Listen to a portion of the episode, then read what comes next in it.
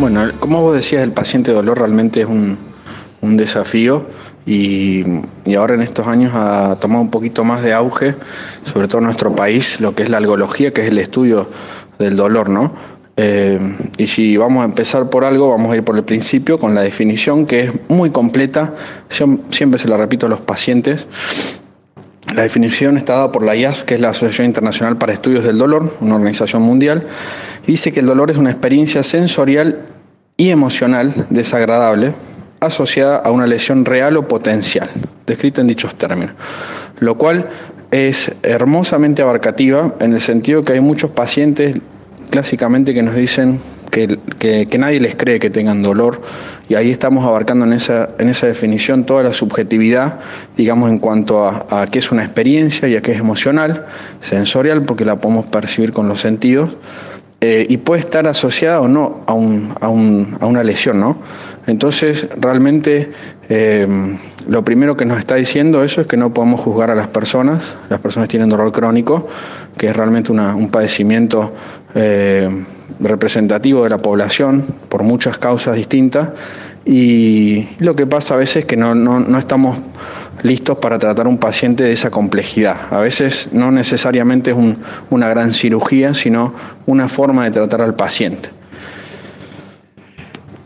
Me imagino que la, llegada de un paciente que, tiene mm, eh, una mancha en la piel tiene para ustedes una mirada, un, un abordaje. Aquellos que vienen con una hernia inguinal, igual pero ver entrar un paciente con cara de, estar padeciendo dolor debe ser para ustedes algo por lo menos especial. Claro que sí, justamente vos lo estás diciendo en, la semiología, digamos, de cuando vemos un paciente, realmente la expresión facial y la postura del paciente eh, nos da mucha información, porque tenemos de todos los tipos de pacientes, pacientes que nos dicen que tienen mucho dolor, pero vienen impecables, pacientes que realmente tienen que ver con el tipo de dolor también, ¿no? Vienen prácticamente sin, sin higienizarse mucho, bastante desprolijos si se quiere, porque realmente el dolor es una prioridad en su vida y ha desplazado cualquier otro tipo de, de, actividad que tenga la persona, inclusive su, su aseo personal. Entonces, eh, realmente nos da mucha información verlo al paciente, escucharlo, si viene con un familiar también nos ayuda muchísimo y bueno, hay que tener en cuenta, hay varios tipos de dolor y clasificaciones, pero el dolor como patología es el dolor crónico, ¿sí? el dolor agudo es una respuesta a veces a una agresión y que tiene una, una función, digamos, que es protegernos, pero el dolor crónico ya no tiene esa función y, nosotros tenemos que tratarlo, ¿sí? Y de ahí se desprenden a, grandes rasgos dos tipos de dolor grande, que es el dolor crónico, que puede ser neuropático eh, o de, otros sistemas, y el dolor oncológico, ¿no? que, es una entidad con, nombre propio y con, con, una evolución y una forma de tratar completamente eh, distinta, ¿no? ya sabiendo todo un panorama eh, de cómo es el paciente y por dónde está atravesando su vida. Digamos. Siempre en dolor tratamos de tener en cuenta eh, la persona integralmente y, y, por eso las consultas de dolor lamentablemente no son, son las, digamos, no están bien remuneradas, pero son donde uno tiene unos vínculos muy fuertes con el paciente, conoce mucho de su vida, de las cosas que hace, de su familia y obviamente cómo está afectando el dolor su, su calidad de vida, su forma de pensar y su forma de, ser. ¿Hay una escala del dolor? ¿Se puede, ¿Se puede medir, así como los cardiólogos hacemos con un soplo, una cruz, dos cruces, tres cruces, cuatro cruces?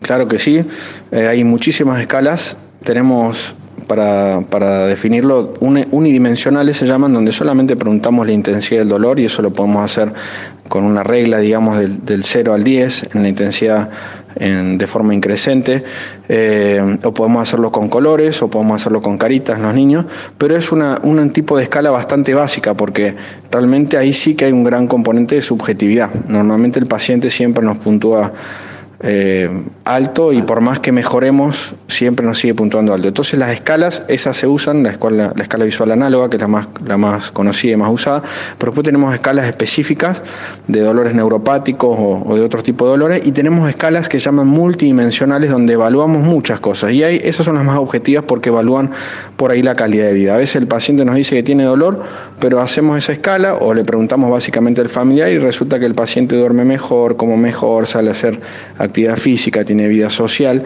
que esas cosas son las que se evalúan en estas escalas multidimensionales y nos están dando un indicador un poco más concreto de que realmente el paciente está bien, porque cuando está mal, como habíamos mencionado antes, ni siquiera tiene eh, cuidado de, su higiene y otras cosas, no come, no duerme. Eh, entra a jugar el rol muy importante que la mayoría de los pacientes por ahí tiende a negarlo por una, mala forma nuestra de hacer medicina, que es el impacto psíquico que tiene el dolor crónico en, los pacientes. ¿Se puede simular el dolor? No me refiero a inventarlo, sino eh, el paciente que quiere negarlo, lo lleva a la familia porque lo sabe dolorido, pero frente al profesional quiere minimizarlo o que no, o que en realidad no es tanto.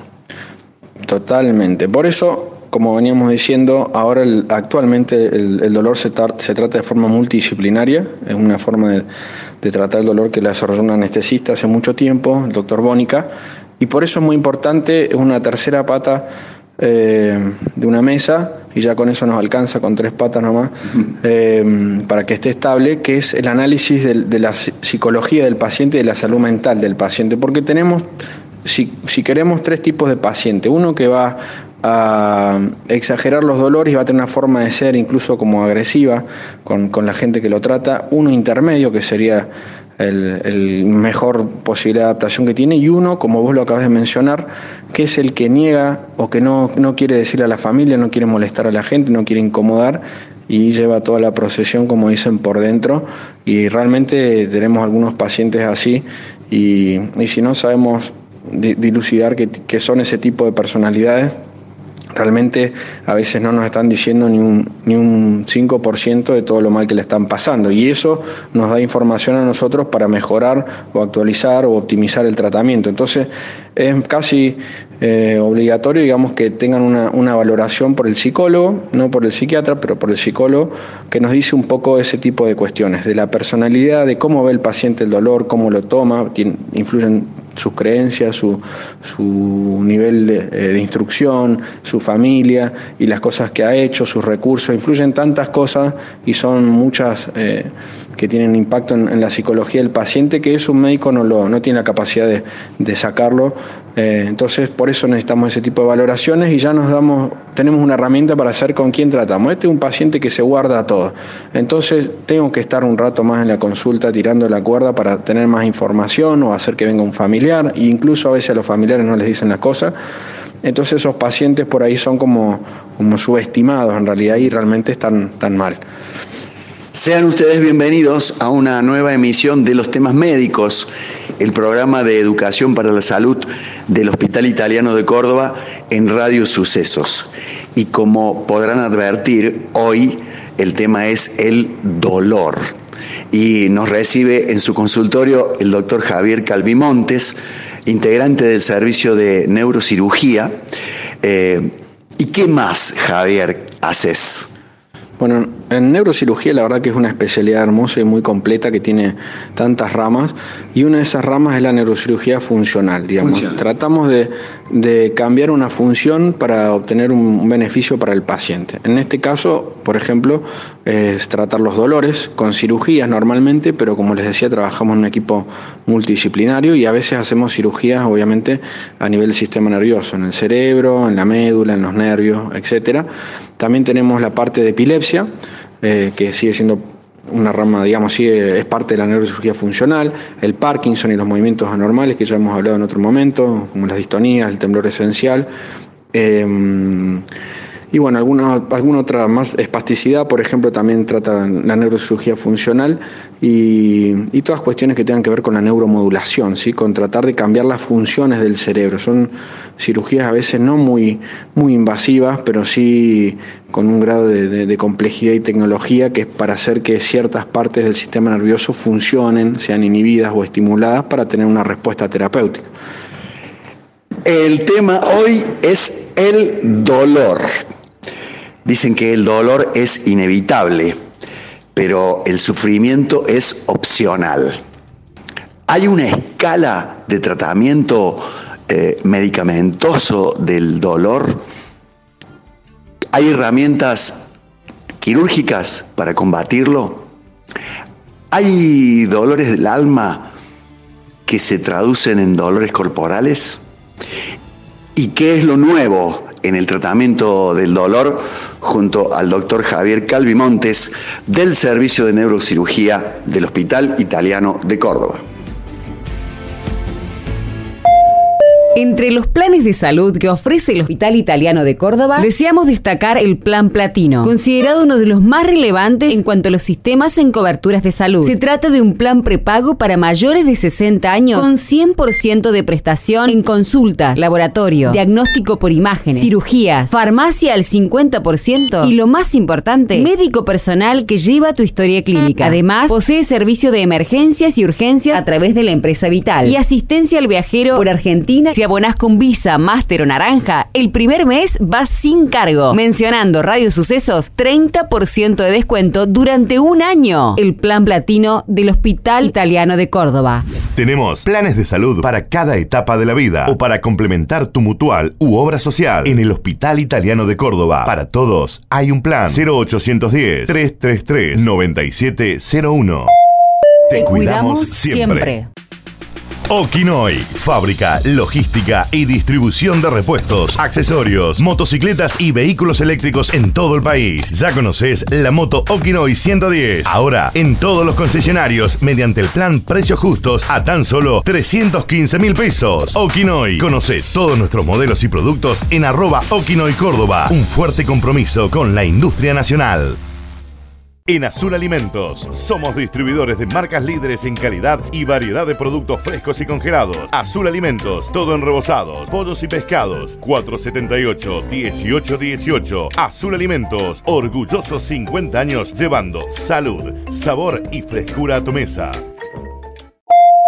En las farmacias del Hospital Italiano, este mes trae promos y descuentos imperdibles. Línea Eximia 15% off, Biogrip Plus 20% de descuento, antialérgicos, Aerotina y Alegra 40% de descuento. En mayo, seguimos sumando beneficios en todas las sucursales de las farmacias del Hospital Italiano.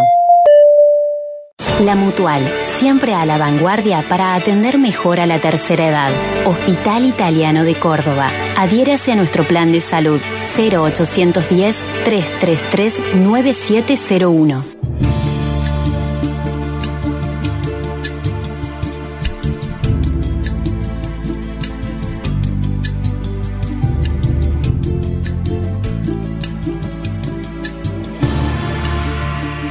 Los temas médicos, quinta temporada en el aire de la radio. Hoy el tema es el dolor. Y estamos junto al doctor Javier Calvimontes del Servicio de Neurocirugía del Hospital Italiano de Córdoba. Cerrábamos el bloque anterior hablando de los dolores del alma o, o los dolores psicosomáticos, que en realidad llevan por allí tomando cantidades de analgésicos y paliativos del dolor, pero la causa viene por otro lado, doctor. Claro que es así porque eh, a mí me gusta explicarle a los pacientes en el consultorio que no es el dolor una, una cosa tan simple, es una función que siempre les digo. La función, en principio, es alertarnos de, algo que nos pueda hacer daño físicamente, ¿no? Pero cuando eso persiste, y ahí estamos en el tema del dolor crónico, por convención se toma más de tres meses de que un paciente tenga dolor, pero es un poco más complejo. Lo, lo que nos daría la cronicidad es que hayan cambios a nivel químico en las estructuras, la médula, los nervios y el cerebro, eh, que van a darme esa cronicidad. Entonces esta función, que es el dolor, una función ¿sí? de protección, termina estando todo el tiempo, incluso cuando no hay algo que a mí me, esté produciendo un daño en el tejido. ¿no? Entonces, ¿qué pasa? No es una simple unión de una neurona que se junta con otra neurona y me avisa que tengo dolor. Va al cerebro, va al medio del cerebro, al tálamo, eh, y reparte mensajes para todo el cerebro, ¿sí? para la parte emocional, para la parte sensitiva, para la parte de localización donde lo tengo, para la parte de intensidad, para la parte de la característica del dolor. Y bueno, pero tanto pegarle a la parte emocional, eh, a la amígdala, a ciertas partes, regiones temporales, la ínsula, un montón de cuestiones anatómicas, va a terminar produciéndome modificaciones de mi, de mi estado de ánimo, principalmente, que ya lo vimos en la definición, emocional sensorial desagradable, o sea, el dolor siempre es desagradable, y, y a la larga va a repercutir y puedo generar una depresión, ¿no? Y cerca del 40% de los pacientes con dolor crónico tienen depresión. La depresión no vista como alguien que se larga a llorar o que está eh, el, típico paciente deprimido que no quiere hacer nada en sí. La depresión se puede manifestar de distintas formas, por ejemplo, durmiendo mal, por ejemplo, perdiendo el amor por ciertas cosas que a uno le gusta hacer, digamos la anedonia, etcétera. Entonces, por eso también necesitamos esa valoración porque eh, necesitamos saber si está pasando por eso. Y eso se soluciona y muchas veces se soluciona en gran parte el dolor del paciente. ¿sí? Tenemos muchísimos casos, casos de muchos años, pacientes con muchos años de dolor, que a veces algunos antidepresivos que usamos, que son para tratar los dolores, yo no soy psiquiatra, así que los estoy dando para tratar el dolor, mejoran significativamente los dolores de los pacientes obviamente no es la única intervención que hacemos, ¿no? El paciente lo vemos como un todo, lo tenemos que poner sano, lo tenemos que hacer que se alimente bien, que esté bien de peso, que haga actividad física. La actividad física es fundamental y está demostrado en estudios que mejora los dolores, entre otras cosas, por una cuestión química, ¿no? Porque se liberan endorfinas, las endorfinas son analgésicos naturales que tenemos, nos ayudan a dormir bien y a calmar los dolores. Ahora, si yo no hago actividad física, no tengo nunca endorfina. Y si hago actividad física cierta frecuencia a la semana la voy acumulando y voy generando este beneficio. Entonces al paciente es una intervención de muchas, de, de, varias cuestiones que nosotros tratamos de que haga el paciente. Primero que sea una persona sana, eso es comer bien, dormir bien y hacer actividad física. Las tres cosas son independientes, las tres cosas son sinérgicas, van a dar un gran beneficio para el paciente y ahí se mete la medicación que nos va a ayudar sabiendo de medicación para el dolor, pudiendo saber de dónde viene el dolor, las causas del dolor y cómo voy a hacer, porque tenemos medicamentos muy específicos y con pautas de administración muy complejas, ¿no? Compleja en el sentido que yo no puedo considerar, por ejemplo, un antiinflamatorio eh, con uno de estos medicamentos que les digo antidepresivo, anticonvulsivante, tienen nombres complejos, pero están digamos, vienen de las familias, por eso tienen esos nombres, pero son para el dolor, digamos. Los medicamentos, los más conocidos que tenemos son antidepresivos y anticonvulsivantes, pero no se usan para esas patologías, se usan para tratar el dolor. Entonces, el paciente con dolor crónico tiene que saber que tiene que tomar esa medicación en la dosis adecuada, por el tiempo adecuado. No podemos dar ni de menos, no podemos dar una semana y pretender tener cambios, porque como estamos hablando de dolores crónicos que tienen cambios a nivel químico que no los podemos frenar, bueno, la medicación viene a frenar un poco esa, esa inflamación neurogénica crónica que hay, que es la que está informándole al cerebro erróneamente que todo el tiempo hay dolor. Entonces, bueno, fíjense lo complejo que es, el entramado que tiene en todas las áreas del cerebro y nosotros tenemos que controlarlo con medicación. Difícilmente o en algunos casos podemos mejorar esto con, con, haciendo una sola cosa, haciendo solo actividad física, dando solo medicación, haciendo solo kinesio o haciendo inclusive una cirugía. Necesitamos la sumatoria de todas estas cuestiones y va a variar según el paciente. Es muy, muy especializado, específico de cada paciente según el tipo de dolor que tenga, según la evolución que tenga, según su personalidad. Entonces cada vez más complejo. Por eso lo atendemos de forma multidisciplinaria con varias personas interviniendo y nosotros nos ayudamos a entenderlo mejor al paciente y aguantarlo. Hay que hacerle el aguante porque tienen periodos donde están muy bien, responden de, 10 y otras veces, como cualquier persona, obviamente por un paciente con dolor crónico está magnificado, que va a tener momentos de dolor nuevamente, quizás no tan intensos, quizás iguales, pero es parte de, la vida misma de, una persona, digamos. Nosotros vamos a hacer que eso se, se disminuya lo más que se pueda. Vamos a ir poniendo casos concretos. Imaginemos un paciente con dolor crónico de la espalda baja. Eh, le, eh, te llega al consultorio con su cara eh, dolorida, con su aflicción, con la familia que también lo sufre. tenés que buscar la causa del dolor, tenés que pedirle estudios, que ya vamos a pedir, ir por ellos. Pero en el mientras tanto, hay que calmarle el dolor. Existe, bueno, comencemos con esto. No, ya tomé, doctor. Bueno, sigamos con esto. Eh, es lo que estoy tomando. Bueno, eh, hay como una escalerita de tratamiento médico en el mientras tanto. Bueno, ese que vos me estás planteando es el clásico, clásico, clásico. Los pacientes andan por todos lados. No hay, desafortunadamente, tantos médicos que hagan dolor eh, y es una subespecialidad que acá todavía no está como especialidad, entonces uno se tiene que ir formando haciendo maestrías, cursos, etcétera, etcétera. Entonces el paciente viene y nos dice, tome esto, tome aquello, y volvemos a lo que dijimos hace un ratito, que es la medicación tiene que darse de forma muy precisa, en las dosis precisas y en el tiempo determinado. Entonces, si yo doy, por decir un, ejemplo, pregabalina, que lo, lo, saben dar un montón, es la medicación uno de los medicamentos de, primera línea para tratar los dolores neuropáticos, diabéticos, de, ese tipo, pero si lo dan en 75 miligramos, que es lo, clásico, porque tiene algunas reacciones adversas, que son que el paciente va a ir tolerando, y por eso se empiezan a dar dosis bajas, pero nunca pasó a 150, que es lo mínimo para tratar un dolor, y es como que no hubiera tomado nada. Entonces, todos los pacientes o gran parte de los pacientes vienen diciendo ya tomé eso, ya tomé lo otro. Y otro concepto que hay que tener en cuenta que el paradigma actual de, farmacología no es dar una medicación a las dosis máximas, produciendo más reacciones adversas. Tenemos que dar quizás varios medicamentos, atacar varios receptores de los que informan sobre el dolor, digamos, en dosis bajas. Entonces, dosis bajas de varios medicamentos que pareciera ir, en contra de estamos dando muchos remedios, eh, tienen mejor efecto que uno solo en una dosis alta, ¿sí? Hacemos que el paciente ni, lo tolere a veces con una dosis alta. Entonces damos un poquito de pregabalina, un poquito de un opioide, un poquito de antiinflamatorio, otros analgésicos, y con eso logramos por ahí mejorar el dolor considerablemente de forma más eficiente, eso está demostrado. Entonces la farmacología para tratar los dolores es muy específica y hay que saber cómo hacerla, hay que identificar el problema y bueno, ya con, el tiempo uno que hace dolor se va dando cuenta que son como recetas, ¿no? Para tratar una neuralgia el trigémino es una forma, para tratar una neuralgia posherpética es otra forma, y, así vamos viendo. En el caso del dolor lumbar, normalmente hay que analizar si viene del sistema ósteo mioarticular, si viene por una compresión, irritación de un nervio, eh, si es un paciente que tiene una patología crónica o es un poquito más aguda.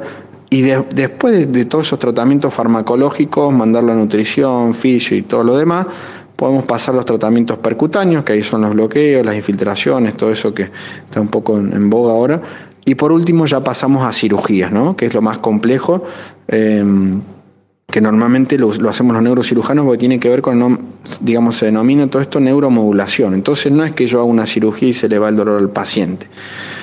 Implanto un tipo de dispositivo que yo después lo tengo que controlar en el consultorio. Y ahí controlo ciertos parámetros eh, eléctricos, digamos, ¿no? de frecuencia, ancho de pulso, etcétera, que van a hacer que interactúen con el sistema nervioso para producir inhibición de los impulsos dolorosos, por ejemplo. ¿no?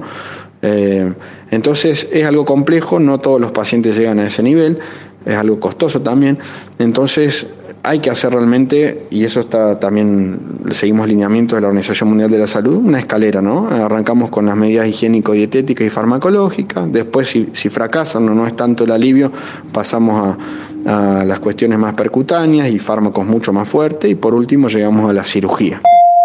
Otro de los sistemas de salud que ofrece el Hospital Italiano de Córdoba es el Plan Mayor, cuya importancia radica en que suma beneficios a los afiliados a PAMI, atención médica con los especialistas de nuestro hospital y médico personal a cargo de la historia clínica. Además, posee cobertura al 100% en internación, kinesiología, odontología y farmacia, servicio de traslado, emergencias y urgencias con Vital, médico y enfermería a domicilio, cobertura por robo en vía pública y cajeros automáticos, asistencia en viajes por Argentina con visa, máster o naranja se bonifica el primer mes. Quienes vengan referidos por la radio obtienen el 30% de descuento en el primer año. El plan mayor del Hospital Italiano.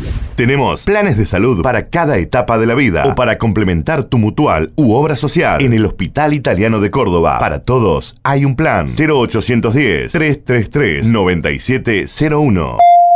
Te, cuidamos, siempre. Somos los especialistas en seguros de vida. Cuidamos tu vida y la de tu familia. Contrata hoy tu seguro de vida y disfruta de estar protegido. Llama al 0810-222-3535 o ingresa a carusoseguros.com.ar. Caruso Seguros, tu segura compañía. Superintendencia de Seguros de la Nación. Para consultas reclamos 0800 666 8400 www.ssn.com.ar. En las farmacias del Hospital Italiano, este mes trae promos y descuentos imperdibles. Veroca Performance 20% off. Línea Redoxón y multivitamínico Supradin 25% de descuento. En mayo, seguimos sumando beneficios en todas las sucursales de las farmacias del Hospital Italiano. Resina Elena, óptica y contactología, todo en lentes recetados, de contacto y de sol. Roma 535 frente al Hospital Italiano. Aprovecha super promo en anteojos recetados, 20% de descuento. Óptica Resina Elena, la reina de las ópticas. Los deportistas y los músicos. La hinchada y quienes cantan y bailan desde el campo.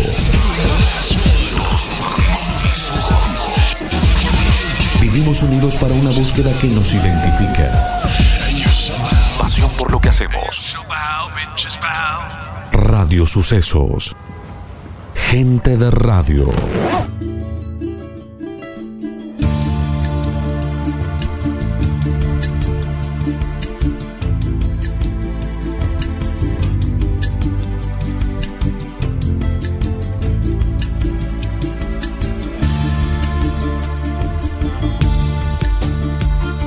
El tiempo no duerme los grandes dolores, pero sí los adormece.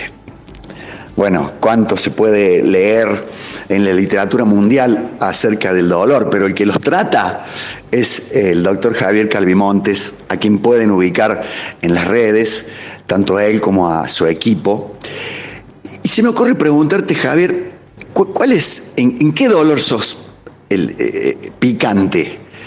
Hablando en cordobés, este, para no irte a, por un dolor de uña, por un dolor de rodilla, por un dolor de muelas, eh, por un dolor del corazón. bueno, Ichi, la verdad que esas frases son para, para meditarlas y pensarlas un poco. Eh, vamos a hacer una explicación breve de cómo funciona en realidad una unidad de dolor para que se entienda eso, ¿no? Una unidad de dolor es multidisciplinaria y tenemos tres grandes pilares, la parte quirúrgica, la parte clínica, que es la más importante, y después la parte de salud mental. Y de ahí se desprenden un montón de otros colegas que nos van a ayudar a tratar los dolores. El que debería recibir el paciente es el médico clínico especializado en dolor. Entonces, ¿qué hace? Lo revisa el paciente, le pide los estudios que sean necesarios para ver que esté sano y que los dolores no vengan secundarios a otras cuestiones. Yo puedo tener dolores por tumores, puedo tener dolores por infecciones, puedo tener dolores por muchas cosas que yo no voy a tratar, lo va a tratar probablemente el clínico y muchas veces se soluciona la causa dolorosa. Cuando el dolor persiste, ya se solucionó la causa, o incluso con la causa en sí, pero es un dolor rebelde, es un dolor refractario, es cuando digamos, hacen la consulta con, con, neurocirugía eventualmente, que son los que vamos a tener más herramientas, porque como estamos hablando de una función, esta función se transmite por cables, que son las vías, los nervios, etcétera, y nosotros somos los que intervenimos eso. Por eso diría que el neurocirujano tiene la suerte de poder intervenir desde el cerebro, la médula y los nervios, o sea, hablando mal y pronto, cortando el cable que lleva la información al cerebro. No es tan así, pero básicamente podríamos resumirlo en eso.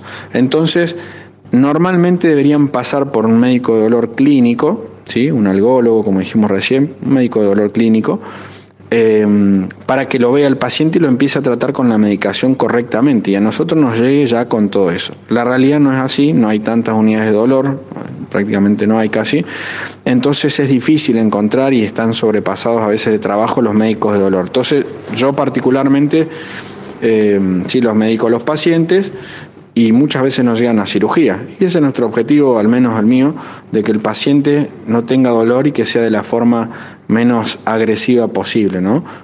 Ahí se vienen los retos y el, y el régimen de, de, ponerlo en condiciones físicas, ¿no? Que duerman bien, que hagan actividad física y que la mayoría están en sobrepeso, lo que trae trastornos degenerativos del raquis, por ejemplo, en la columna, y va a hacer que hayan compresiones de nervios crónicas y en algunos casos tenemos que ir a cirugía. Pero bueno, si nosotros lo ponemos en condiciones al paciente, muchas veces evitamos, y eso evitamos llegar a una cirugía. Y eso nos lo dice el paciente, digamos. Si en, en el primer escalón farmacológico y de medidas higiénico-dietéticas el paciente deja de tener dolor o tiene mucho menos dolor, y bueno, suspendemos, digamos, lo que íbamos a hacer, si íbamos a hacer un bloqueo o una cirugía. Entonces, es importante entender eso. No va a una unidad de dolor eh, un paciente con un dolor banal o que recién comienza. Normalmente la mayoría de los médicos debería estar capacitado para tratar los dolores en su instancia aguda, ya cuando son crónicos en sus comienzos con medicación de primera línea y ya si falla va a, consultar a los especializados en dolor. Ahí también tenemos nuestros colegas los anestesistas. Eh, que son los, realmente los que originaron el tema de las unidades de dolor, como había mencionado el doctor Rambónica hace muchísimos años, pero realmente es multidisciplinario y, y, actualmente vemos en la composición de los equipos médicos clínicos asociados a cirujanos y a veces también a, a algún anestesista, y sí o sí tiene que haber un psicólogo y un, y un psiquiatra eh, para tratar los pacientes. ¿Cómo se estudia al paciente con dolor? Así el, el ABC de los diagnósticos, eh, de los métodos complementarios de diagnóstico? Bueno, el ABC, como siempre nosotros, es la anamnesis, que lo no estudio, digamos, es preguntar al paciente y tratar de identificar la causa. Y En la época de la tecnología, ¿sigue siendo tan importante la anamnesis, es decir, la charla con el paciente? Es lo más importante de todo porque eh, clásico que le pide una resonancia a un paciente que tiene un dolor y, y, sí, le encontramos cosas, pero no tienen coherencia con su dolor. Por lo tanto, que yo encuentre hernias de disco, en este caso más de neurocirugía o algunas patologías, no, no, necesariamente quieren decir que el paciente esté, tenga un dolor asociado a esas cuestiones, ¿no? porque todos tenemos cambios y se, se degenera el cuerpo con, con la edad y se degenera más si no estamos cuidándonos, como veníamos mencionando. Entonces eso es un clásico que viene el paciente al consultorio, que ya vio varios médicos, y me dice, tengo una hernia de disco, acá está el estudio. Y yo le digo, bueno, dígame el dolor. Y me, me insisten que le vea el estudio. Y ahí está el primer error, digamos, hay que escucharlo al paciente y decirle, mira, tenés estas hernias, pero no tienen nada que ver, es un dolor eh, miofacial, muscular, articular, no tiene nada que ver con tus hernias, tus hernias las tenés hace un montón de tiempo, eh, o a veces no, a veces una hernia es la que le claro. está generando dolor, pero tiene que ser un dolor radicular probablemente. Eh, tenemos muy, es muy complejo la parte de dolor, entonces tenemos que analizar todos esos síndromes y tratar de siempre llegar a la causa. A veces son multifactoriales, ¿eh? una hernia genera un dolor radicular, después se mejora un poco, pero eso genera una contractura, la contractura genera un dolor miofacial, tienen tratamientos distintos y el dolor es en la misma zona, entonces hay que empezar a, a, tamizar y ver de dónde vienen, cuál es el predominante, cuál es el más intenso y cómo los trato, porque el tratamiento muchas veces es diferente. Entonces, eh, es una cosa, como decíamos recién, un poco compleja, pero en el día a día uno ya le va sacando la ficha, hablando mal y pronto, de, de, cómo vienen los dolores y vamos iniciando con un tratamiento y me lo tamiza, me lo limpia y me queda un dolor por otro lado y ya lo trato con otra cuestión. Entonces, eh, rara vez nosotros vamos a tratar un dolor en una consulta. Por lo menos yo creo que los veo a los pacientes tres, cuatro, cinco veces y como son dolores crónicos los sigo viendo, ¿no? Eh, y los que tienen implantados estimuladores, eh, bueno, los vemos casi, casi toda la vida, digamos. A, veces consultas que son anuales, otras cada seis meses y algunos pacientes más demandantes eh, una vez al mes seguramente. Vamos a hacer un capítulo especial con los estimuladores, pero seguramente quienes nos están escuchando preguntan, ¿qué es un bloqueo?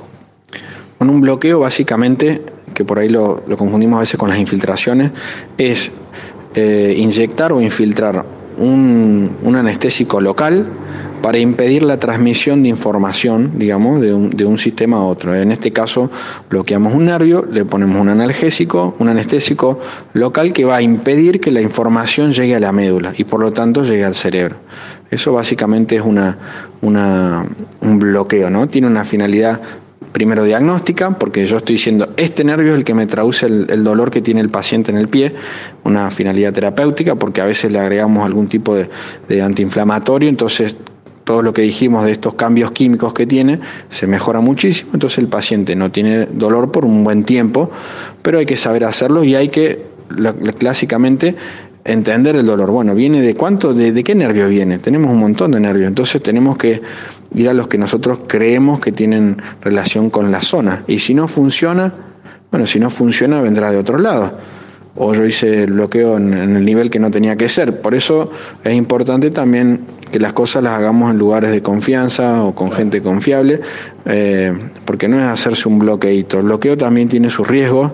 Eh, los riesgos, si bien eh, son muy infrecuentes y, la, y el, porcentaje de que tenga una complicación grave es muy, muy, muy infrecuente, pero las hay, las hay, hay que conocerlas, el que hace la técnica tiene que, que saber hacerla correctamente y bueno, afrontar si tengo una complicación, cómo solucionar eso. Por eso todo el mundo por ahí minimiza y dice un bloqueito, un bloqueito, y bueno, eso ha desmerecido un poco la técnica. El bloqueo aporta muchísima información, incluso para técnicas que se van a hacer posteriormente, diagnóstica, como dijimos, terapéuticas, muchos pacientes, si los agarro en dolores relativamente agudos, subagudos, quizá no tengan más dolor, es gracias a la patología, pero gracias a darnos cuenta de dónde viene el dolor, el, el periodo en el que está, y hacer el bloqueo en el momento justo, ¿no? Doc, eh, yo he tenido la oportunidad de, verte trabajar en un bloqueo. Eh, eso se hace en la sala de rayos, en la sala de hemodinamia. ¿Le puedes contar un poco a la gente cómo se prepara el paciente? ¿Cómo, trabajas mirando un televisor? Bueno, es anatomía pura, ¿no? Y nosotros tenemos que estar afianzados, familiarizados con el dispositivo de imágenes que vamos a usar. Nosotros usamos mucho la radioscopía, o sea, ver con rayos X, lo podríamos hacer en el tomógrafo, lo podríamos hacer con un arco en el quirófano, o lo podemos hacer con el angiógrafo, que es una herramienta que se usa para los tratamientos cardiológicos y, neurovasculares. Entonces tiene una gran capacidad de, de resolución de imagen que a mí me gusta, es más dinámico y podemos hacerlos más rápidos los bloqueos, pero en la mayoría de los casos se hace con, con el arco en C eh, y en muchos otros lugares se hacen con tomografía. La diferencia, y también se hacen con ecografía, en este se hace mucho con, con ecografía, pero va a depender si tengo reparos óseos o no y, el tipo de riesgo que tenga que hacerse del bloqueo. ¿no? Los, bloqueos que tienen vasos importantes o estructuras que yo tengo que tratar de evitar, tratamos de hacerlos con ecografía porque nos da mucho más detalles de, de la anatomía, no solamente de las cuestiones óseas. Pero casi todos los nervios van en relación a una estructura ósea que es digamos lo que nosotros usamos para identificarlo. Y obviamente en los bloqueos tenemos una respuesta inmediata, digamos. Por eso sabemos que lo hicimos de forma correcta. A veces tenemos la suerte de que las obras sociales nos autorizan el aparato de radiofrecuencia, que es un aparato eh, que nos ayuda a saber si estamos cerca del nervio o no, y ahí lo estimulamos, producimos la misma sensación que tiene el paciente o alguna diferente, pero en el mismo territorio, en la misma región, y en muchos casos podemos hacer lo que se llama neurolisis, que en vez de ponerle un fármaco, producimos una lesión del nervio, eh, después se vuelve a reconstruir el nervio, pero esa lesión va a hacer que el tratamiento sea más bien orientado a, diagnóstico y terapéutico porque le va a durar más normalmente el, bloqueo. Vamos a hacer una, destrucción física de la transmisión del nervio y no química. La química es reversible, se va cuando se va el fármaco. La física, en este caso por calor que emiten las agujas de radiofrecuencia, va a hacer que el nervio no transmita más. Es como cortarlo básicamente.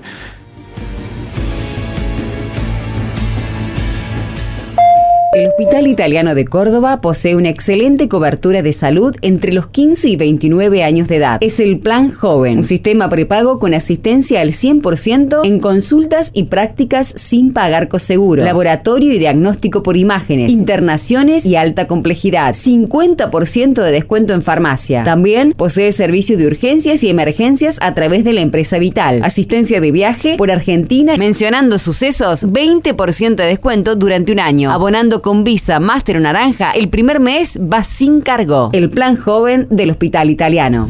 Tenemos planes de salud para cada etapa de la vida o para complementar tu mutual u obra social. En el Hospital Italiano de Córdoba, para todos hay un plan 0810-333-9701.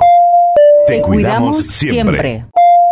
En las farmacias del Hospital Italiano, este mes trae promos y descuentos imperdibles. Agua Cepage 15% off. Eucerin 20% de descuento. Pedí tus artículos de perfumería y dermocosmética y te los llevamos sin cargo. 156 14 93 39. En mayo, seguimos sumando beneficios en todas las sucursales de las farmacias del Hospital Italiano.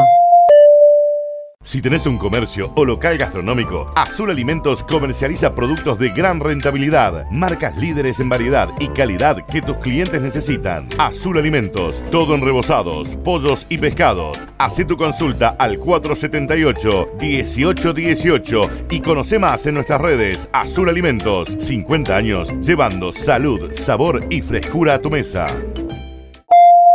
En las farmacias del Hospital Italiano, este mes trae promos y descuentos imperdibles. Colágeno Helicard, Curflex y Cobadenil, 20% off. Balanzas, nebulizadores y tensiómetros Omron, 20% de descuento. Línea capilar 13M, 25% de rebaja. En mayo, seguimos sumando beneficios en todas las sucursales de las farmacias del Hospital Italiano.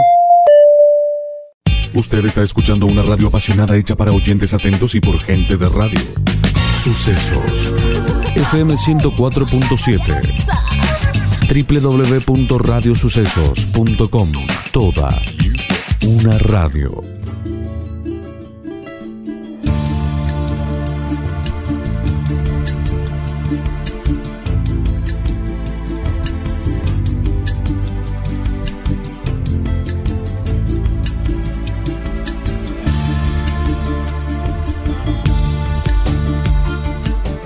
Los temas médicos en el aire de la radio.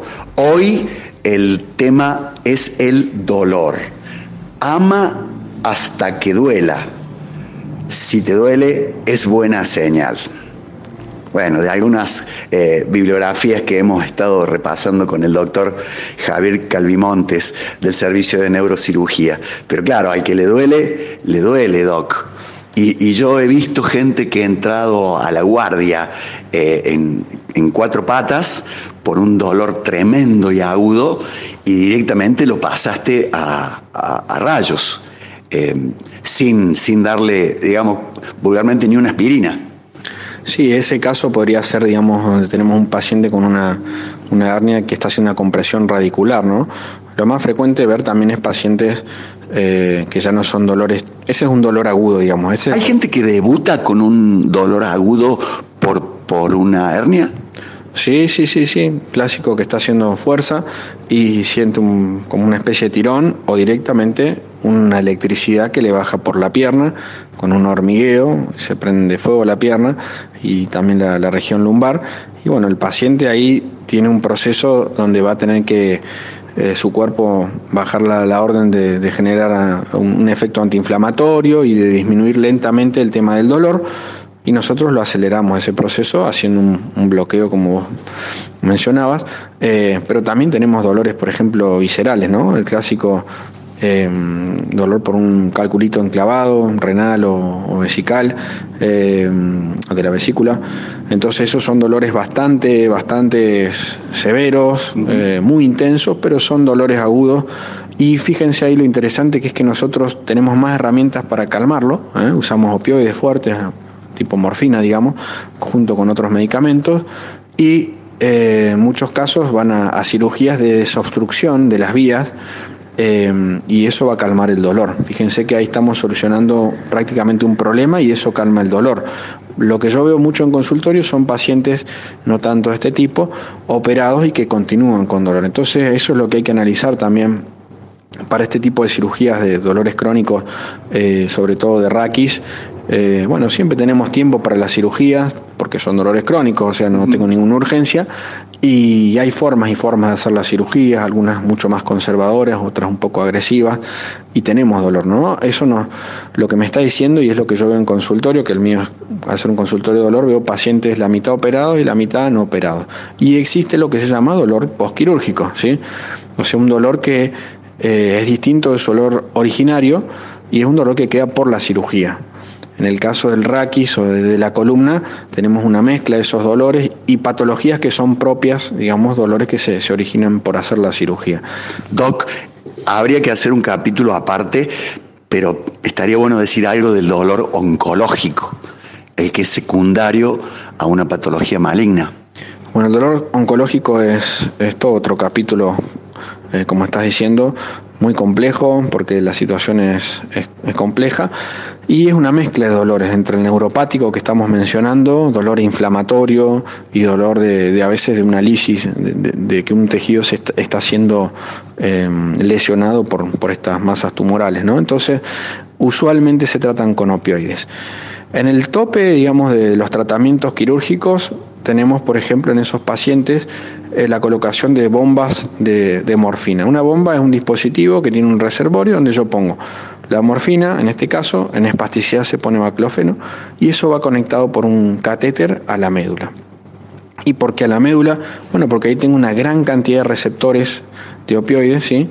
que van a hacer que con dosis 300 veces menores que las que puedo recibir por boca o endovenosa, eh, logre un efecto de alivio importantísimo disminuyendo mucho las reacciones adversas, las reacciones adversas de, que el paciente esté confuso, que esté somnoliento, que se constipe, etcétera, que es lo que dan los opioides. Pero bueno, es el, tratamiento que se usa para el dolor oncológico junto con otras cuestiones. Se usan también eh, tratamientos ablativos, digamos, lesionamos algunos nervios, algunos plexos, eh, con calor o con alcoholes, y eso va a disminuir también el influjo, inclusive de, información dolorosa al cerebro. Hay tratamientos a nivel de la médula, como las cordotomías, y a nivel del cerebro eh, también se producen algunas lesiones para tratar de que no tengamos, que el paciente no tenga dolor. Pero es un paciente sumamente de mayor complejidad, donde tenemos que analizar un montón de cosas, eh, cosas que no son agradables de charlar,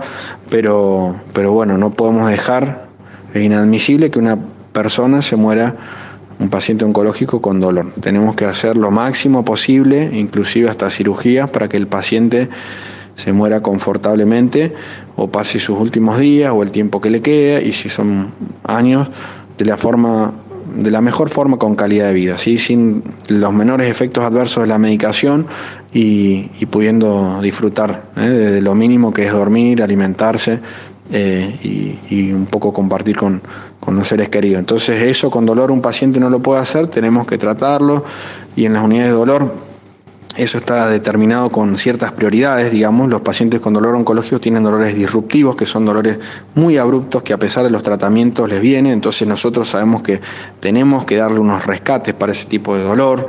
Eh, a veces priorizamos que calme el dolor a pesar de que tenga algún perjuicio en su salud, cuando usamos, por ejemplo, muchos corticoides. Es decir, calidad de vida en lo, en lo que le quede a este paciente oncológico. Claro, claro que sí, porque realmente es lo que nos puede pasar a todos y la prioridad en estos pacientes es que tengan calidad de vida. Entonces, eh, realmente tenemos que ser, es difícil, pero tenemos que hacer balances con la medicación y a veces cirugías un poco agresivas, pero que el paciente las agradece porque eh, si bien son a veces vamos a generar un pequeño daño en el sistema nervioso, el paciente va a dejar de tener dolor. El paciente lo va a pedir, digamos, no, no es algo que, que, a nosotros se nos ocurra, porque si estamos analizando todo el tiempo la intensidad de dolor que tiene el paciente y cómo le condiciona su vida. Si no puede dormir y está a los gritos, claramente tenemos que hacer algo, aunque sea un poco drástico. Vemos la tele, eh, muchísimo aviso publicitario de cremas, pomadas y medicación para el dolor. Eh, ¿Cuál es tu opinión al respecto? Bueno, respecto a las cremas, eh, la verdad que la mayoría son de antiinflamatorios combinadas con algunas otras cosas y, al tener una baja penetración y, no tener demasiada difusión en, todo el, sistema circulatorio, medio que su trabajo es local, así que está bastante bueno que las usen, eh, sobre todo cuando tenemos golpes o lesiones un dolor articular una, en una región determinada localizada. Mm, ponerme crema varias veces en el día eh, quizás me ayude bastante sin generarme un tipo de, intoxicación, vamos a decirlo así, del cuerpo, ¿no? tomando los antiinflamatorios que son por vía oral que sí normalmente hacen publicidad. Con eso tenemos que tener cierto cuidado eh, porque todos estos que son una familia que se llama AINES, antiinflamatorios no esteroideos, si bien son bastante buenos porque desinflaman y alivian el dolor, Em, también generan nefrotoxicidad, daño en los riñones, gastrotoxicidad en, el sistema digestivo y también afectan la sangre. Entonces, si yo tomo mucho de forma frecuente y de forma crónica, voy a producir un daño sí o sí, no hay forma de, evitarlo, digamos, ni siquiera tomando protectores, digamos, me tomo un protector gástrico, pero el, riñón lo estoy, lo estoy destruyendo. Entonces, y el paciente va a terminar en una insuficiencia renal, o en una hemorragia digestiva, o en una úlcera péptica. Eh, entonces yo tengo que evitar de tomar esos medicamentos que por ahí salen en, la televisión de forma crónica. Yo lo puedo tomar para un poco para lo que me está diciendo ahí en, el programa, digamos, si me duele el tobillo, si me duele la espalda porque hice una mala fuerza. Eh, son dolores muy agudos que se van a ir con o sin antiinflamatorio en una semana, dos semanitas y ya vamos a estar bien. Obviamente ahí el analgésico va a ayudar a que esa una o dos semanas no la pase mal, que esté, con menos dolor. Dolor crónico y refractario de la espalda baja. Doctor, ¿me pongo frío o me pongo calor o no me pongo nada? Bueno, eso en realidad es lo que le guste y le calme al paciente. El frío Usualmente tiene un efecto antiinflamatorio, por eso se usa en los, dolores agudos, si me duele el, tobillo o me duele la espalda en un dolor agudo porque hice una fuerza, y normalmente los crónicos requieren de, calor, digamos, porque producen vasodilatación y a veces los antiinflamatorios o la medicación que estoy tomando penetra más en la zona eh, y a su vez tienen otros efectos que no, no, vamos a explicar ahora. Pero eso es a grandes rasgos. Tengo pacientes que me dicen tienen dolor crónico que el frío les hace bien eh, y que usa frío, no le vamos a ir en contra, porque yo lo que quiero al fin y al cabo es que el paciente no tenga dolor o tenga el menor dolor posible. Y ahí incluyo también que por ahí la medicina occidental nuestra nos enseña un poco a, desmerecer, pero tenemos colegas que hacen otro tipo de terapéuticas, como la acupuntura, que eso está demostrado científicamente que mejora mucho los dolores, y otros tipos de terapia, eh, ciertas fitoterapias, algunas cuestiones con, plantas, eh, también son bastante benéficas en tanto y en cuanto estén hechas por alguien que sabe y controladas, ¿sí? Em, y son terapias que a veces yo les recomiendo a los pacientes o algunos pacientes vienen haciendo los tratamientos de otros lugares con resultados favorables y claramente que no se los vamos a prohibir o, por lo menos yo no, eh, en tanto y en cuanto yo esté enterado de, de cómo se hace el tratamiento y que no lo vaya a perjudicar al paciente. En el próximo bloque, con el doctor Javier Calvimontes, vamos a adentrarnos en el uso de dispositivos intracorporales para bloquear el dolor. Vamos a ir a fisioterapia y kinesioterapia y le vamos a preguntar del cannabis, que aparece hoy como eh, de uso médico, como terapéutico para el dolor. La Mutual, siempre a la vanguardia para atender mejor a la tercera edad. Hospital Italiano de Córdoba. Adhiérase a nuestro plan de salud 0810-333-9701. Siempre es eh, bueno encontrarse con el doctor Javier Calvimontes, pero el tiempo se pasa de una manera increíble. Ojalá fuera así con el dolor, Doc, ¿no? Ojalá fuera así. Una hora de charla y, el paciente se va con, sin, sin dolor. Y bueno, muchas veces en el consultorio, por eso yo tratamos de no ponerle límite, eh, estamos charlando un buen rato y el paciente se va mejor, porque entiende su problema, entiende cómo tiene que, que hacer el tratamiento, que como estamos diciendo es bastante complejo entre medidas de acá, de allá, y por eso lo vemos varias veces, no le puedo tirar todo este eh, esta cantidad de cosas que tiene que hacer en una sola consulta. Entonces a veces, dándonos cuenta qué tipo de paciente es, vamos, bien en la primera consulta, le damos fármacos si está muy dolorido en ese momento, después lo mandamos a nutrición eh, y así vamos, vamos tratando de ayudarlo. De hecho, tenemos un capítulo en, la maestría de dolor que es solamente de nutrición, así que imagínense que el tratamiento está orientado a tratar muchos tipos de dolor solamente con la nutrición. Lo que nos da efecto a nosotros es hacer todo junto, ¿no? que el paciente eh, esté bien nutrido y algunas veces dándonos cuenta, eso más que todo en los dolores a veces reumatológicos, eh, se utilizan determinado tipo de alimentos para, para alterar ciertas cuestiones y mejorarlos a los pacientes. Así que es sumamente eh, rico este, este tema del dolor en cuanto a tratamientos. ¿Qué opinas del el uso del cannabis? Bueno, yo soy un, un férreo defensor del uso del cannabis, sobre todo porque, bueno, no me gustan los prejuicios en cierta forma, y, y en su comienzo de estudio de todas estas sustancias, eh, por no decir cannabis entre otras, Em, se han eliminado todos los que todos los estudios digamos que demostraban ciertas ventajas o beneficios ¿no? podemos analizarlo geopolíticamente y todo lo demás cosa que no vamos a hacer pero la cuestión es que nuestro sistema nuestro cuerpo tiene un sistema endocannabinoide por lo tanto los cannabinoides que tienen las plantas de cannabis tienen un efecto en nosotros y el sistema endocannabinoide regula parte del sueño de la vigilia por eso ayuda con el tema de por ahí dormir bien, parte de, la saciedad, del apetito y también el dolor y también un efecto antiinflamatorio. ¿no? Tenemos como cuatro receptores que están descubiertos dentro de nuestro cuerpo relacionados a los cannabinoides y el uso de cannabis apropiadamente y de forma eh, con intención terapéutica nos puede ayudar. Es un ayudante más que todo, no es que nos va a calmar un dolor al 100%, pero está demostrado, por ejemplo, que disminuye el uso de opioides. O sea, si yo estoy tomando un montón de morfina, quizás usar cannabis haga que yo tome menos. ¿sí? Eh, lo mismo en los. Bueno, ¿en qué está estudiado esto básicamente para, para ir más al grano? Sobre todo en, epilepsia, que ya, ya conocen. ¿eh? En niños está demostrado, no todas las epilepsias, pero, pero eso está, está, digamos, autorizado por ANMAT y por la FDA de Estados Unidos y, por ejemplo, en los dolores crónicos, en algunos tipos de dolores crónicos, pero el paciente es el que nos dice a nosotros, eh, doctor, estoy tomando cannabis y me, está haciendo bien. Bueno, ese para mí es un poco el hilo conductor o, guía que me, a mí me termina de convencer, pero no es para todos los pacientes, ¿no? Entonces, acá la cuestión más complicada, pero en eso sí está avanzando el Estado, es en tener una formulación un extracto de la planta donde yo sepa la cantidad de miligramos de cannabis que tenga para que yo le pueda decir tomate cuatro gotas y yo sepa que tiene, no sé, 5 miligramos y eso al paciente le hace el efecto que necesitamos. ¿sí? Eh, por, digamos, principalmente considero que el cannabis mejor es el que vienen haciendo artesanalmente, eh, más si es de buena fuente, porque la planta de cannabis tiene como 100 cannabinoides distintos y tienen distintos efectos agonistas y antagonistas, ¿no? El THC por un lado, el CBD por el otro lado, y hace que la planta, digamos, ese tipo de extractos, esos aceites, funcionen a veces mejor que dar un tipo de, de sintético eh, esta es mi opinión personal, ¿no?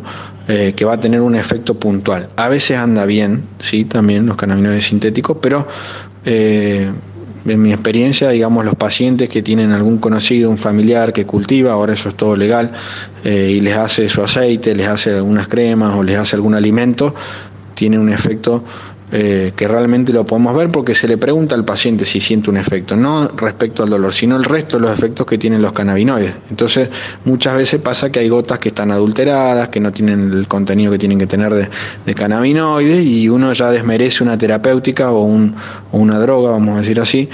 Eh, con, con, totalmente sin fundamento porque en realidad lo que estuvo usando el paciente es algo que no tiene utilidad. Entonces, eso es lo que hay que abogar en la regulación. algunos pacientes, como cualquier droga, le hará bien y otros pacientes no les hará nada. Me gustaría eh, recalcar, eh, doctor Carvimontes, que no es para cualquier dolor y siempre con indicación médica. Totalmente. De hecho, em, en el ReproCan, que es el, Sistema Nacional de, para el Uso y el Control del Cannabis, hay varias figuras. Una es la figura médica, digamos, otra de cultivador y, y otra de cultivador solidario. Y el médico tiene que hacer, cuando hace una receta de este tipo, para que se la autorice el Estado, para que el paciente pueda circular sin ningún tipo de miedo con, con cannabis que, que lo puedan meter preso o le dan una causa o lo que fuere, eh, bueno, se especifica cuál es la patología que tiene el paciente, normalmente son crónicos la mayoría, ¿sí? Eh, se adjuntan estudios complementarios y, se dice un poco la dosis y la pauta terapéutica que va a tener con, el cannabis, ¿sí? Entonces no es una cosa hecha así nomás, digamos, ¿no? El médico tiene que estar inscrito y tiene que presentar todo eso y el Estado puede eh, si quiere ir mm, a, visitar al médico o pedirle información complementaria, denegarle, hay que hacer una historia clínica, etcétera, y al paciente le puede también ir a, para no incurrir en el tráfico, digamos, a, ver que tenga la cantidad de plantas que, que tiene autorizadas y declaradas, etcétera. El doctor Javier Calvimontes es uno de los más avanzados neurocirujanos en el capítulo de los dispositivos intracorporales para el dolor. cuente un poco, Doc. Bueno, esto sí es lo que compete bien a, a mis quehaceres y bueno, de hace muchos años que se estudia el tratamiento del dolor, nosotros lo que hacíamos era interrumpir las vías de conexión, ¿no? Entonces desde, desde el nervio que llega a la médula y de la médula sube hasta el tronco del cerebro, el medio del cerebro y de ahí se va hasta, hasta la corteza cerebral donde se hace consciente para nosotros. Pero mientras tanto pasó por un montón de caminos. Entonces lo primero que empezaron a hacer en esa época los cirujanos es, bueno, corto el nervio. Y muchas veces mejorábamos el dolor y otras veces lo empeorábamos, ¿no? Ahí vienen algunas cuestiones, como siempre en medicina no es todo eh, uno más uno, pero bueno, de ahí se empezaron a hacer lesiones en la médula y también mejorábamos mucho los pacientes pero teníamos algunos problemas. Y lo mismo con el cerebro. ¿Qué pasó? Gracias a la, a la venida de, o simultáneamente con el tratamiento avanzado de Parkinson, en vez de hacer lesiones en los nervios, le colocamos un electrodo, o sea, un dispositivo que transmite corriente, y en vez de producir una lesión permanente, producimos una, un tipo de inhibición de la transmisión, que es transitoria. Yo lo apago y sigue conduciendo de forma normal. Entonces, eso es lo que hacemos con los tratamientos de neuromodulación. Ponemos un electrodito, tanto en el nervio como en la médula o en el cerebro, incluso en la piel a veces, eh, y lo que producimos es una, una, corriente que puede ser que esté de forma continua o, por periodos, que va a inhibir esa transmisión, que le va a negar, digamos, esa señal al cerebro, por lo tanto el paciente no va a sentir dolor, ¿sí? Entonces, ese tipo de dispositivos que se llaman de neuromodulación, como los estimuladores espinales, el más frecuente es colocado para la cirugía de espalda fallida, que es varias cirugías de columna, eh, y es, tiene una, una, eficiencia, una eficacia en realidad del 80, 80-80 se dice, ¿no? El 80% de los pacientes responde bien y responde a una tasa del 80% de alivio normalmente, ¿no? Con la medicación y todo lo que estamos hablando, que en algunos casos el paciente deja de tomar la medicación o toma menos, pero es bastante bueno, ¿no? considerando que la, la IASP, que habíamos dicho recién, la, Asociación para Estudios del Dolor, considera que los alivios deben ser al menos del 30% con las técnicas. ¿no? A veces llegamos a eso con los fármacos, pero que una técnica quirúrgica sea tan eficiente eh, habla bien de eso. Entonces podemos hacer la cirugía, se colocan estos electrodos, estos electrodos van conectados a una batería del tamaño igual que un marcapaso, más o menos la misma tecnología, y nosotros la colocamos depende de donde tenga el dolor el paciente y cómo sea su dolor. Pero estamos hablando que estas técnicas eh, solamente por su elevado costo en estos dispositivos son todos, eh, digamos, los, los, traen de afuera tiene que sí o sí el paciente estar en, valorado por un psicólogo, un psiquiatra, habiendo pasado los tratamientos, eh, haber pasado los tratamientos de farmacológicos, de, kinesiología, de fisioterapia y los estudios complementarios que demuestran que el paciente no tiene una solución, ¿no? Porque si tenemos algo que operar en la columna, no nos van a autorizar eso. Nos van a autorizar cuando eh, ya lo, solucionemos el problema orgánico, vamos a decirlo así, por ejemplo, un canal estrecho, una hernia, disco, lo que fuere, y el, y el, y el problema persiste. Entonces ahí tenemos quizás una indicación. Entonces lo más importante de todas estas técnicas, al margen de la tecnología y los avances y todo lo demás, es la indicación correcta. Cuando yo pongo un estimulador en una patología que no va, o con una indicación que no es, va a fallar. Y eso nos pasa. ¿Tenemos una tasa de fracaso incluso con, buenas indicaciones, buena técnica quirúrgica? Sí, eso, esos son los dolores que son muy refractarios. Pero aún así podemos seguir interviniendo toda esa vía dolorosa que estamos hablando, ¿no? desde el nervio, la médula y el cerebro. Entonces habrá pacientes que tienen un estimulador medular, una estimulación del ganglio de la raíz dorsal y alguno un estimulador cortical cerebral son los menos, ¿no? Pero hay pacientes que tienen doble sistema de estimulación, alguno una bomba, de, morfina, por ejemplo, y un neuroestimulador espinal. Eh, esos casos tienen que estar sumamente bien eh, justificados, ¿no? Pero bueno, eso es toda la, tecnología nueva, es lo que se hace en, todos lados del mundo y es al ser una terapia cara eh, y demandante, porque lo tenemos que ir controlando siempre en consultorio del paciente, no es la, cima de, digamos, de la pirámide, ¿no? Va, a ir recién un paciente estos tratamientos cuando haya cumplido correctamente con el resto de la terapéutica. Me queda claro, doctor Calvimontes, que lo del dolor ya es un capítulo aparte, eh, que hay que ir a la gente que sabe de dolor y que tenga un equipo multidisciplinario, como el, como el tuyo, que a quien podés eh, encontrar en las redes, por supuesto, como eh, doctor Javier Calvimontes. Y lo otro que me queda es que hoy podremos no curar la causa del dolor, pero sí podemos mitigarlo. Completamente. Nosotros como objetivo tenemos tratamiento del dolor, ir mejorándolo al paciente en su percepción dolorosa. En algunos casos, en algunas patologías, lo mejoramos al 100%, pero en la mayoría no es así. Con tal, digamos, como, como estamos diciendo las escalas multidimensionales, con tal que el paciente que viene eh, como vos dijiste, en cuatro patas, con la cara de dolor tremenda, que no come, que no se baña, no se afeita, no hace nada. Y nosotros lo, con el tiempo lo podamos mejorar para que él haga sus actividades, vuelva a tener su autonomía, eh, vuelva a cocinar, hacer las cosas de la casa, juntarse con su, familia, con sus amigos. Eso para nosotros es el objetivo y el logro que queremos llegar, independientemente si el paciente nos está diciendo que su dolor es eh, de consideración, ¿no? Porque eso nosotros lo vamos viendo, digamos. Tenemos que analizar muchas cosas y nuestro objetivo es mejorarle lo más que se puede el dolor y lo vemos en una traducción en, en su vida diaria, en su calidad de vida, ¿no? En nombre del Hospital Italiano de Córdoba y Radio Sucesos, al gran pueblo argentino, salud.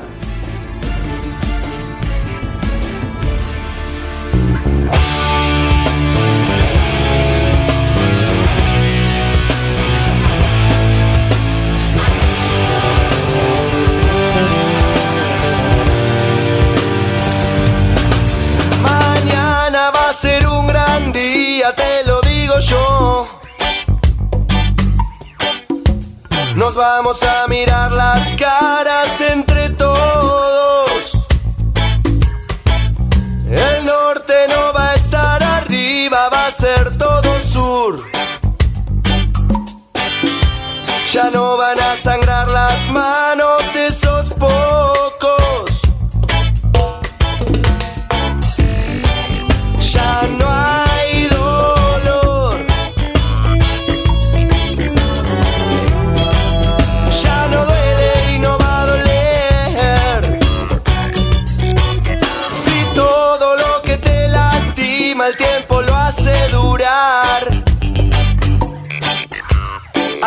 seas consciente que no te hace daño. Si yo no se lo digo a nadie, pero me di cuenta que pudo ser peor,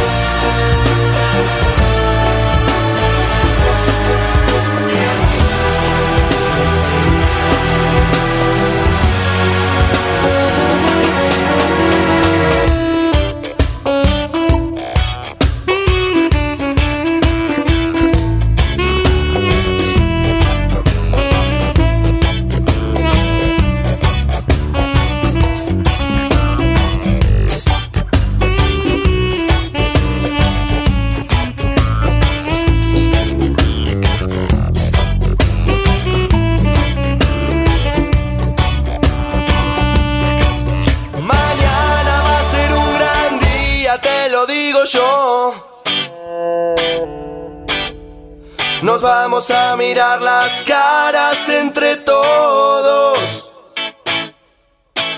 Y vos preguntarás por qué esperamos tanto. Solo para tomar impulso y llegar más alto.